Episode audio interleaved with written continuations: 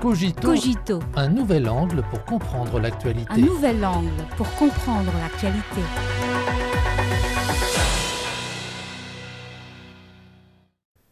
Bienvenue à Cogito. La secrétaire américaine au commerce Gina Raimondo a achevé le mercredi 30 août son voyage de 4 jours en Chine. Il s'agit du quatrième dignitaire américain à visiter la Chine depuis le mois de juin de cette année. Pour elle, les États-Unis n'envisagent pas le découplage avec la Chine.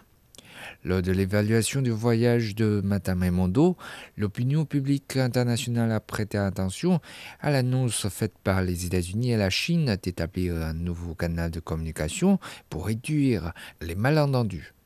Madame Raimondo a également précisé que Washington ne cherchait pas à se découpler de la Chine avant d'exprimer l'espoir de voir les entreprises américaines investir en Chine. Des experts ont souligné que le nouveau canal de communication aidera la Chine et les États-Unis à renforcer la communication et les échanges, mais son efficacité dépendra des actions concrètes de la partie américaine. Il est à espérer que les États-Unis mettront en pratique la déclaration de non-découplage qui n'est pas seulement déterminée par la nature des relations commerciales entre la Chine et les États-Unis, mais aussi par les besoins réels des milieux d'affaires chinois et américains. Cela profite à l'économie de deux pays ainsi qu'au développement de l'économie mondiale. Que doivent donc faire les États-Unis pour mettre en pratique la déclaration de non-découplage? Pour prendre une décision correcte, Washington devrait reconnaître que l'essence des relations économiques et commerciales entre les deux pays est le bénéfice mutuel et le gagnant-gagnant. Depuis 2018, les États-Unis continuent d'imposer des taux de douane élevés sur les produits chinois. Mais les échanges commerciaux entre les deux pays ont atteint un niveau record de près de 1660 milliards de dollars en 2022.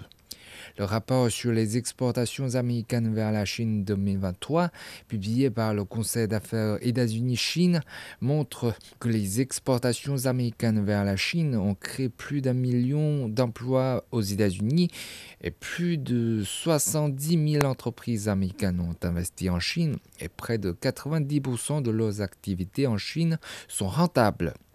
Selon CNN, les entreprises américaines établissent un vaste réseau de fabrication en Chine et dépendent fortement des consommateurs chinois.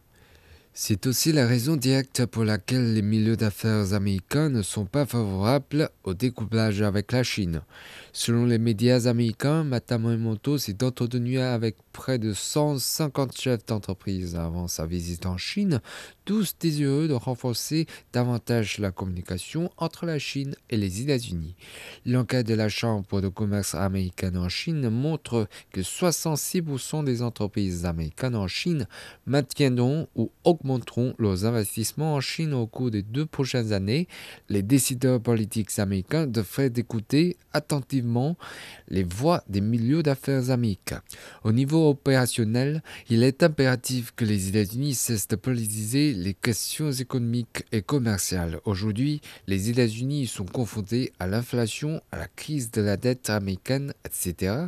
Kevin Hassett, ancien président du Conseil des conseillers économiques de la Maison-Blanche, a récemment déclaré que l'économie américaine pourrait être frappée par une nouvelle vague d'inflation. En parallèle, les obligations du Trésor américain nouvellement émises ont besoin d'acheteurs. La solution à ces problèmes est indissociable à la coopération avec la Chine. L'opinion publique internationale a noté plusieurs signes positifs dans les relations entre les deux pays avant la visite de Madame Raimondo en Chine. Il s'agit notamment de l'intention de Washington de prolonger l'accord de coopération scientifique et technologique Chine-États-Unis, vieux de plusieurs décennies, et de la levée des restrictions à l'exportation imposées à 27 entités chinoises, selon le site du Financial Times. Mais la communauté internationale a également exprimé sa crainte que les États-Unis n'introduisent des politiques visant à freiner la Chine en vue des élections.